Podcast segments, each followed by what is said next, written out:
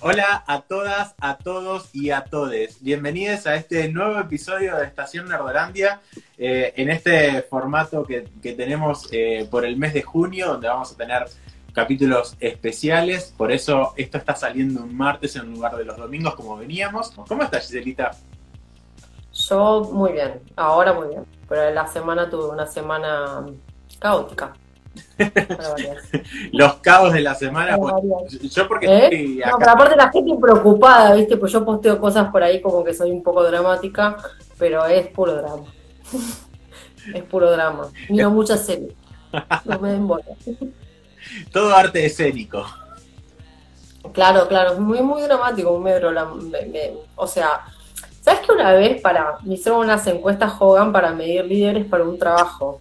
¿Y sabes cuánto me midió el melodrama? no quiero saberlo. 99%, Era obvio. te lo juro. El perfeccionamiento me dio 100, pero el melodrama me dio 99.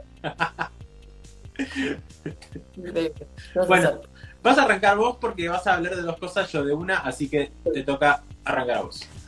Voy a empezar por la buena. La buena. Oh, ya, ya- sabemos lo que nos toca para el final, gente. Sí, sí, sí, sí, sí. sí. Bueno, The Gentleman es, eh, es una película de Guy Ritchie. Guy Ritchie, eh, bueno, nos trajo una gran película inolvidable como Snatch, Cerdos y Diamantes, en unas épocas pasadas, y un par de películas de gángster. Es un, un director británico, eh, y la realidad es que el gángster ya pasó a ser como un género más dentro de lo que es Hollywood. Ya es como que la gente ya quiere ver películas de gángster. Tenemos los gángsters de Scorsese, que también está como muy inspirado, y tenemos los gángsters de Tarantino, que presentan, viste, la forma de los diálogos, que los vemos muy como muy representados, como que hay mucho homenaje a estos dos directores puntualmente en esta película. Es como una comedia, sátira de acción y que contiene gángster. Si hay algo que voy a destacar, que nunca destaqué en, en, en una película, es el vestuario, me encantó. La forma de las vestimentas que tienen me parecieron, creo que una de las mejores cosas de la serie. Además del elenco que tienen. El elenco es zarpado. ¿Están Mario en la época actual o en alguna época anterior? No aclara demasiado, porque por, lo- por momentos, o sea, ves un Londres viejo, pero hablan de iPhone, o sea, no, no está como definido eh, en esta fecha, ni Claro. tiene puntualmente ni orden cronológico ni, ni nada. O sea, Sí, si, no, te ya si te dicen iPhone, si te dicen un iPhone están marcando el 2010 en Ahí, o sea, yo también pensaba por, por, por cómo estaban vestidos, que era como medio una serie antigua, eh, pero de repente decís, no sé, nombraron un iPhone, entonces había cosas como que no me cerraban que sean viejas, o sea, eran como muy de la época. Eh, bueno, el elenco es un caso, tenemos desde, el- desde Matthew McConaughey, eh, Charlie Conan, que es el de el de Los hijos de la anarquía, o el que también lo, lo traba- trabajó con Guy Ritchie. Ahora voy a hablar de esa película.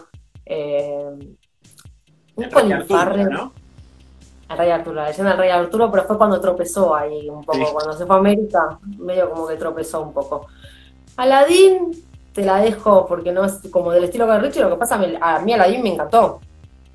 Y Sí, después Sherlock también. y tampoco es que eh, tenía, digo, no, no, cuando trabajas con empresas como Disney, tampoco es que tenés la, la libertad creativa para hacer lo que quieras, o sea, No, no es malo. claro. No, no, en Disney tenés como que cumplir. Pero, pero Aladdin, la verdad, que como la iba yo. No, no, no, no, sí, sí, sí, tal mí cual. me encantó, ¿eh? Puntualmente a mí Lo que pasa es que no es como muy el estilo de él. O sea. Exacto. O sea, a mí Pero- lo, lo que me pareció es que no, no me daba nada diferente a lo que ya me había dado la película animada. Entonces, como para, a mí, para mí fue como lo mismo, pero eh, ninguna. igual el Rey León es, tampoco. muy, es, es muy correcta, está bien hecha en ese sentido. O sea, no- en lo que es dirección no tengo que decirle nada al chabón. Bueno, después, eh, ¿qué más estaba? Bueno, el Colin Farrell es, es un Colin Farrell, pero es grandioso, que termina siendo como el baquetazo, como diciendo, el salva el día. Eh, ¿quién más está? Ah, bueno, está la mm, Lady Al, le digo yo, que es la que está ahora en Defending Jacob, que es la de Downton Navy. que se llama Michelle, que también es otra inglesa. Eh, bueno, y un personaje excelente que le aporta un grado de comedia y está muy bien es Hugh Grant. Sin palabras. Sin palabras ese Hugh Grant magnífico que vimos. Bueno, después hay actores como Jeremy Strong, que estuvo en Succession, que hizo un papel genial, que acá también se desarrolla. Hay un montón de, gente súper conocida, mete gente de una serie que estuvo, bueno, si la nombro me pongo a llorar, que es eh, Ray Donovan, es uno de los hermanos. Es como la, sos como la, la, mina esa que es fanática de los gatos, que cuando dice gato se larga a llorar. Um, I love cats. Um, I just Sorry, I'm getting emotional. I love cats. Um, I love every kind of cat. Sorry, I just, I really love cats. Yo que digo, Rey Donovan con lo que pasó y yo pongo a llorar. I'm sorry, I'm thinking about cats again. Bueno, en esta semana lloré con todo. Lloré con todo y después tuve como mi parte bélica. Después desarrollé mi parte bélica, pero después tuve muchos días llorando. Eh, premenstrual se llama el síntoma. o día femenino, ya no sé cómo. Bueno, la cuestión es que el elenco se zarpa eh, la iniciativa que tiene la película y lo que tiene de característico Guy Ritchie, lo dinámico que es. Los primeros 25 minutos de la película es como que no te estás encontrando bien y después una vez que arranca tiene, pero va al palo. Yo le tenía ganas a la película, pero sí les doy un consejo, si la quieren ver, no vayan con muchas expectativas, ni, o sea, como fui yo, yo fui directamente sin saber demasiado de la película y la verdad que la terminé disfrutando el doble. Eh, nada, no, no, sé si puedo decir mucho más. Esta la viste en Netflix, ¿verdad? Sí, está ahora en Netflix. La verdad me sorprendió, viste que yo te dije. Sí. Eh, después, bueno, bueno, como te decía antes, te nombraba los directores, los directores que para mí tenían como un homenaje y también tiene como el estilo en una de las corridas de la película Transporting, de la primera. Ok.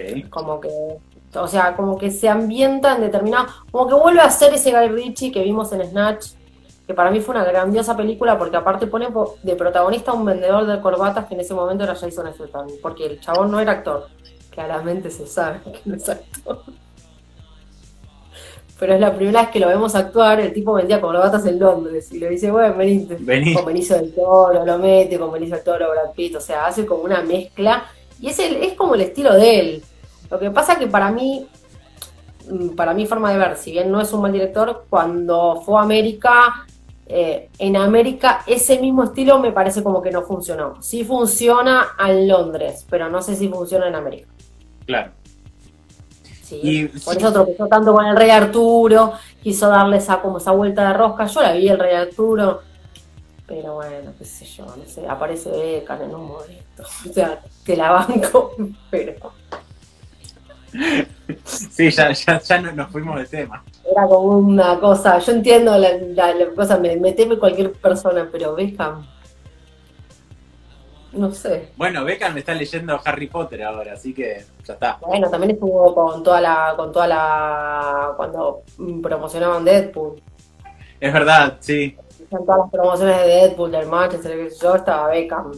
Pero ahí es como que le, daba toda la gracia a Ryan Reynolds, pero. es muy gracioso, me acuerdo. pero aparte hasta montaron producciones con, el chabón. Pero bueno, nada, no sé. para mí, en el Rey Arturo hay un montón de cosas que no funcionaron. Me gusta mucho, eh, me gusta muchísimo Charlie Hunnam. En Hijos de la Anarquía para mí se zarpa el pibe como actúa. El Rey Arturo no es malo, pero lo que no funciona es la película. Claro.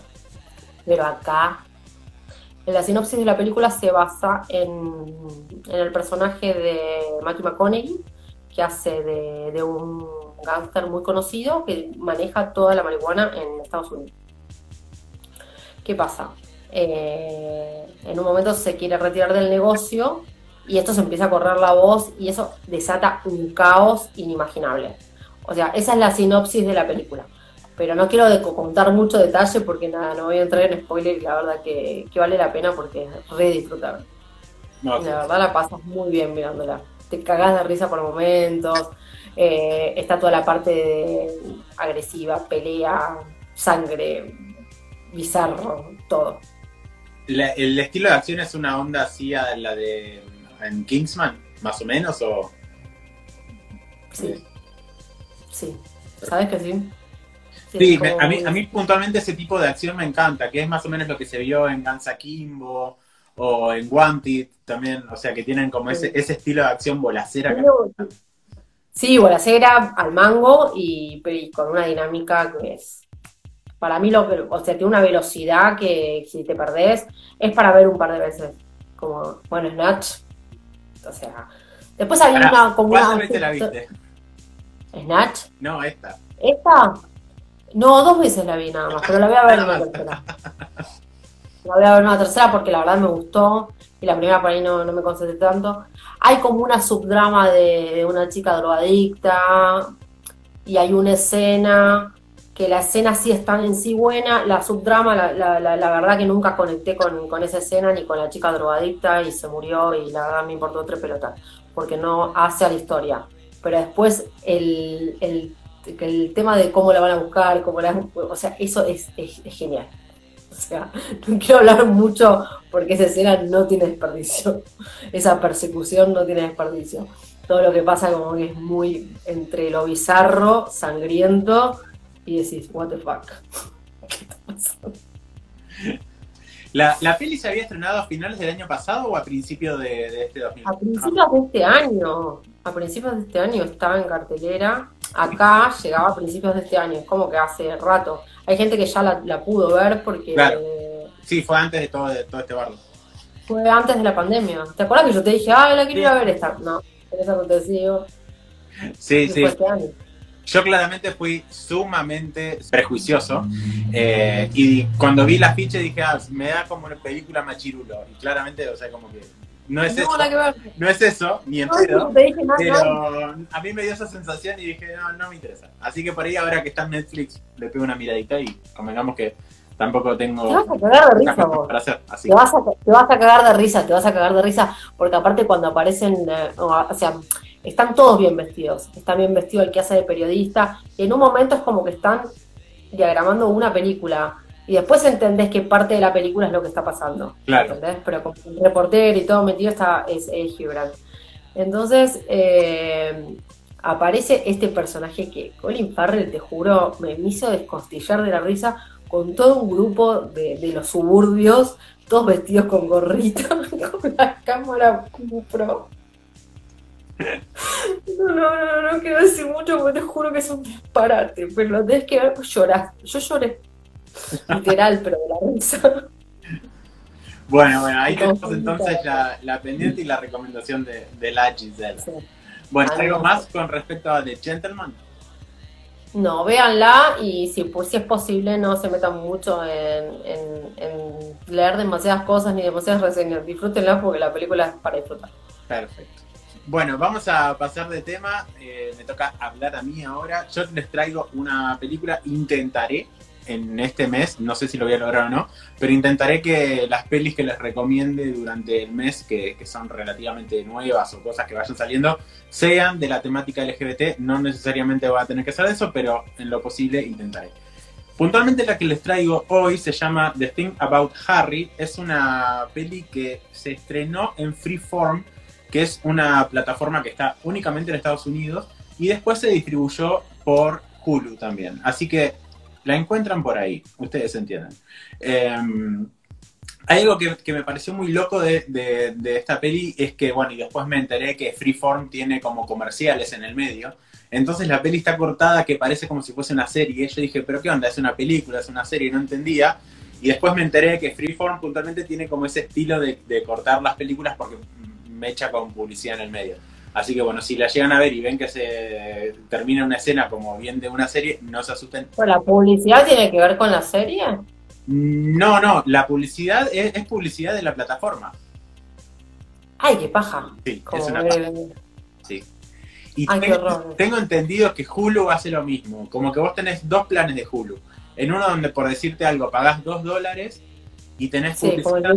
Y en otro, y en otro donde pagás 5 dólares y lo tenés sin publicidad. Por ejemplo, no, no estoy 100% seguro, pero creo que es así. Puntualmente ya hablando de la peli, los protagonistas son dos, Jake Borelli, que eh, los que estén viendo Grey's Anatomy lo van a reconocer porque está trabajando ahí en este momento, y Nico Otero, que yo la verdad que no lo conocía, pero bueno, les van a estar apareciendo en la fotito. Nico Otero. Nico Otero, sí, sí, sí. Nico Otero. Es muy gracioso el nombre. Muy gracioso el nombre. La, la trama de la peli es como una especie, arranca o parece que va a ser como una especie de road trip, pero después se transforma en otra cosa. Eh, puntualmente son dos compañeros de, que terminaron el secundario juntos y se dejaron de ver por un tiempo mientras cada uno iba a, la- a su respectiva universidad y de repente tienen que volver los dos a su pueblo natal para un baby shower, o no me acuerdo para qué cosa, no es lo importante. Y en el medio del, camino como que empiezan a, reencontrarse, porque claramente eh, Jake Borelli, que es como el principal de, de la peli, era, eh, o sea, él se había asumido, había salido del closet en su momento cuando estaba en el colegio, y este pibe que Harry lo buleaba todo el tiempo. El tema es que ahora Harry en el viaje le confiesa a Sam, que es el personaje de Borelli, que eh, es pansexual, que ese es, para quien no lo sepa, el pansexual es la persona que se enamora de otras personas sin importar, sin importar su sexo, su orientación sexual y demás. O sea, es como que logra enamorarse de, de la persona y no de, de lo que se ve por fuera, por así decirlo. Eh, igual, de todas formas, es como muy, muy subjetivo el tema de la pansexualidad, así que no me voy a meter en, mucho en eso, o sea, sé que básicamente es algo así. Eh, y bueno, ya después avanzando la peli, tienen un recurso que, no sé, me pareció un poquito raro, pero hace un poco de sentido a lo que es la historia, que es como avanzar muchos años, o, o avanzar un año, avanzar seis meses, avanzar dos años, no sé, tiene como e- ese, ese recurso que me pareció medio raro y de hecho creo que nunca lo vi. Y tiene como, en saltos temporales tendrá como cuatro o cinco durante toda la película, lo cual me parece como medio raro. Sí, es, es medio raro, pero igual funciona dentro de todo. O sea, hace que uno entienda por qué los personajes se, se comportan de tal forma o de tal otra. Eh, pero bueno, nada, es como una, como una cosita. Y claramente aprovechan esos cortes que parecen cortes comerciales para hacer los saltos temporales también, como que lo, lo echan más o menos por ahí. Después, el- en lo que es la música, la verdad que me pareció muy copada la- el tipo de soundtrack que tiene. Son todas canciones más tirando a pop y demás, o sea, como muy Jan Méndez. Creo que sonaba en algún momento una Taylor Swift, o sea, como que buscan ir más a lo seguro en eso. Y puntualmente lo que hace es eh, meterse mucho en la amistad que generan ellos dos y el miedo que, tienen los protagonistas en dar el paso siguiente a, su relación más, eh, a otro tipo de relación. Entonces es como que la película está más centrada en eso y no en el autodescubrimiento de cada uno. Bueno, después el resto de los personajes la verdad que está muy bien, o sea, tienen muy, muy buen desarrollo de personajes en general.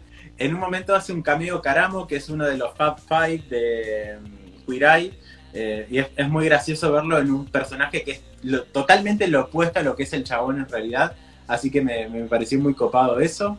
Bueno, y después lo que es la peli en general, la verdad que me pareció como muy, muy tierna, eh, es muy graciosa para cuando lo tiene que ser, eh, me hizo sonreír en más, más de una oportunidad y sinceramente no tenía ganas de que termine.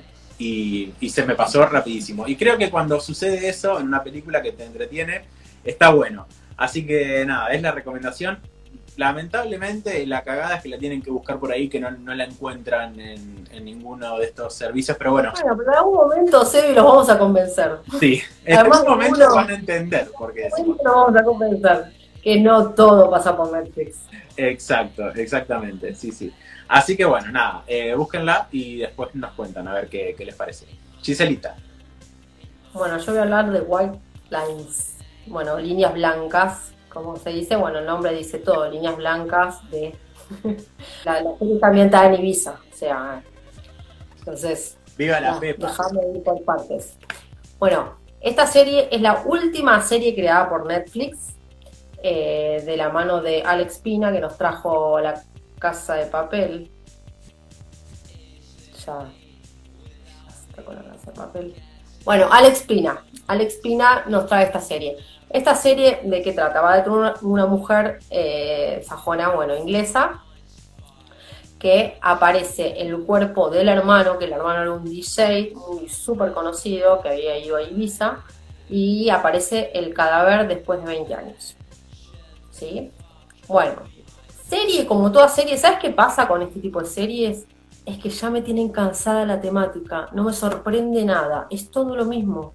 Entonces, lo único que me divertía era la ambientación, porque decía, bueno, veía lugares, las calas, ahí las cuevitas, Ibiza, qué sé yo. Después que quería ver un poco el descontrol, muestran toda la parte de drogadicción, no muestran tanto el tema de la prostitución, que sabemos que Ibiza no tiene como... O sea, la, la trata, el tema de la prostitución es fuerte allá. Eh, me pareció por momentos, qué sé yo, no sé, la trama ridícula y cosas hasta innecesarias. A ese nivel. O sea, te atrapa, te mantiene y yo la vi hasta el final porque quería saber qué había pasado con el cadáver de Alex. Obviamente que es el que encontraron y la hermana empieza a, desenvolver el crimen. Pero, porque obviamente que lo, al pibe lo habían matado. Eh, lo bueno, porque no es que tampoco todo está malo, es que vos ves la fiesta, la rey, bueno, todo, cuando empezaba eh, los saltos en el tiempo, porque obviamente que muestran el, hermano en su momento, cuando empezaba con todo, el, o sea, el hermano ya viene como un DJ de puta madre, y cuando recién empezaba toda esta joda en Ibiza, el éxtasis y demás, y nada, ves droga, sexo, todas cosas que como que funcionan y como que no fallan, ¿entendés? Pero después tenías esas cosas, o sea, o sea, lo bueno que te plantea es el misterio, pero después había cosas subtramas totalmente estúpidas. No sé. Si le que dar un puntaje a la serie, la mando al tacho y la pateo. Pero, ¿cómo si es uno de los primeros puestos en el top 10 de Netflix? Pero es mierda, gente. Es bosta. La gente le encanta comer mierda. ¿Cómo? Sigan comiendo mierda. Sigan comiendo el top. ¿Y por qué? ¿Por qué está en el top? A ver, ¿por qué está en el top? Porque es producción de Netflix. Es la última que hizo Netflix. La, produ la producen ellos. Mirá si no la van a poner. Primera. Decís, bueno, está primera, ¿y por qué está primera? Y es lo mismo, es lo mismo que ya vimos. O sea, ¿a quién sorprende? A nadie. A mí no me sorprende. Yo me pongo a mirar eso y digo, y bueno, y la temática del thriller es estamos buscando al asesino del hermano. El primero que te muestran seguramente no es el que parece más, el más. Eh, es todo lo, todo lo mismo. Hasta termina adivinando quién lo había matado. O sea, imagínate. Imagínate que es lo mismo que es, claro. que terminé, que no me terminó sorprendiendo en el final. Escucha, te hago una consulta. Lo lamento para la gente que le gustó, ¿eh? A mí me pareció una porquería. Vi el tráiler y el tráiler está en inglés, pero puede ser que después la serie está en castellano. Y hay muchos españoles. Claro, sí, por eso, pero digo, me pareció súper raro, de hecho creo que no recuerdo si el tráiler dice que está ambientado en Ibiza o no, pero me, me, me resultó como activo que eh, estaba hablada en inglés, el, al menos el tráiler, por eso es, es, como que... Claro, porque el pibe que desaparece, el DJ y el grupo de amigos son todos ingleses. Ah, okay. De hecho, el pibito que actúa, que hace de DJ, también hace un papel secundario en The Gentleman. Quédate en The Gentleman, con Guy Ritchie. No, no, no te pases para el lado de. Es, algunas cosas son como ridículas. Ok. Y no se terminan de entender y... O sea, no es que no se entienden. Decís, ¿para qué metes esto? O sea, la relación de una madre con un hijo de incesto. Meter incesto en, en esos años, como que, no sé. No, o sea, a, mí me, a, mí, a, mí, me hace ruido, ¿eh? El pibe desaparece. Me parece que no es el... En, encuentran el, el, cadáver del pibe después de 20 años, me dijiste. Pero... Sí el pibe, o sea, tiene la edad que, que, tenía hace 20 años o digamos en algún momento desapareció y después se murió. ¿Cómo es el tema? No entendí eso. No, el, el pibe desaparece, ¿no? Sí. La hermana pensaba que se había ido de viaje a la India, pero nunca lo encuentran. Y como estaba tan pasado de falopa, no sabían qué había pasado. Los amigos empiezan a cubrir toda la situación porque obviamente algunos sabían, otros no sabían, otros obviamente que obviamente que eso había pasado dentro de un grupo. Pero aparece en una finca de una gente súper poderosa que tiene todos negocios de boliches. Tipo ¿Sí? enterrado. ¿Mm? ¿Enterrado aparece o qué? Aparece en el continente, enterrado en el continente. Súper descompuesto todo, claro, después de 20 años. Sí, sí, sí, pero el cadáver era de él y bueno, y bueno, la Claro, autopsia pero- daba cómo había muerto. Claro, ¿sí? lo que yo no entendía era si ponerle, capaz que el chabón se perdió, por decirte, en el 95, por decirte algo. Y No, no lo y estaba recién buscando, se murió en el que- 2005, ¿entendés? Como que habían pasado 10 años entre la desaparición y la muerte, eso es lo que no entendía. Es que en realidad, la- el- cuando aparece el cadáver, la, la localizan la hermana, o no sé si la hermana estaba justamente en Ibiza porque nunca pudo desprenderse porque te- tenía muy buena relación con la hermana, pero la, la trama es como que arranca a partir de ahí. Y después va viendo cómo va cerrando esa historia con, a nivel familia, padre, el padre lo había echado de la casa, pero eh, la hermana creía que, que el pibe se había ido a buscar una vida a Ibiza, que en parte quería eso, porque quería irse, pero en realidad fue, fue medio obligado por el tema del padre, porque el padre lo rajó, porque el pibe estaba pasado de drogas, se va con estos cuatro amigos, se van a Ibiza, vivió la vida loca. Lo que pasa es que yo le pregunté a mi hermana, che, mi hermana estuvo en Ibiza, che, ¿es tan así? Y me dice, no, es peor. Dije, mierda. Mierda. Sí, lo- no es un lugar para vivir, Ibiza, es un lugar para ir de joda y a ponértela. Y nada, está el lado B, que, o sea, el lado B que es como el lado de los suburbios de, de Ibiza, que está bueno también la otra parte mostrándotela, porque obviamente que no es todo. Hay gente, pero sumamente poderosa en esos lugares, y esta familia donde encuentran el cadáver era una de ellas, o sea, manejaba no sé cuántos boliches, o sea, cuántos clubes nocturnos con toda esa movida que tenían adentro, trata, prostitución, el negocio de la droga, tenían un quilombo. La O sea, pero, era un pero era un holding, o era un holding, o sea, era una familia dedicada a ese negocio. Claro. Bueno, eh, ¿algo más para comentar de White Lines, Chisalita? No, no, no. Al que le gusta, o sea, no es una serie que falle, obviamente, que tiene toda esta parte que te entretiene y que la puedes ver y que no te va a decepcionar. A mí me decepciona porque digo, ay, pueden inventar otra cosa, me pueden sorprender con algo, puedo ver algo que ya no haya visto o, o todos los thrillers van a tener Claro. el mismo fondo. O sea que a quien le guste ver más de lo mismo y refritos, ahí lo tienen. Y Ahí lo tenés. esto vayan a ver The Gentleman y listo. Bueno, antes de cerrar el episodio, les voy a decir dos cositas. La primera es que, bueno, ya lo dijimos igual en, en nuestro Instagram, pero quienes hayan estado esperando para ver Defending Jacob, eh, ya está la serie completa para ver en Apple TV Plus. Así que si no utilizaron la semana gratis, la pueden utilizar y la ven. Y creo que The Gentleman incluso también estaba en Apple TV Plus hasta la última vez que vi. Y bueno, después tienen otras, otros par de cositas más, como por ejemplo acá hablamos de The Bunker o Amazing Stories, en caso que, les interese ver algo por, eh, por ahí. Así que eso por un lado. Y por el otro lado, este episodio salió un martes, pero el domingo también vamos a tener un episodio especial en realidad, porque arrancamos todos los domingos de junio con videos especiales sobre la temática LGBTIQ. Así que el próximo video va a estar dedicado a un creador de televisión, no le vamos a decir de quién. Eh, pero bueno, si saben sumar ya saben. Eh, así que va a estar dedicado a un creador de televisión que está muy metido en esta cultura y la verdad que lo bancamos fuerte. Así que quédense atentos, pongan, eh, suscríbanse, pongan la campanita y todo eso, así les avisa cuando subimos el, el video el domingo. Denle like. Denle like, compartan, suscríbanse y todo eso.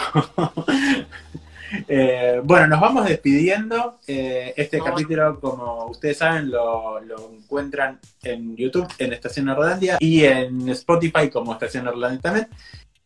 En Instagram, Estación Nerdolandia, tenemos a Seba Deus y Giselle Mazán. Y en Twitter es e-nerdolandia y Giselle Mazán. Bueno, gente, eh, nos vamos porque Gisela se tiene que ir a peinar, así que nos estaremos viendo el domingo del próximo episodio. Te mando un beso, chau. vemos. Chau. I love cats. I love every kind of cat. I just wanna hug all of them, but I can't get hug every cat. Can't hug every cat. So anyway, I am a cat lover and I love to run. I'm sorry, I'm thinking about cats again. I really love cats. I'm thinking about cats again and again and again and again and again. I think about how many don't have a home and how I should have them. I think about how cute they are and how their ears and the whiskers and the nose.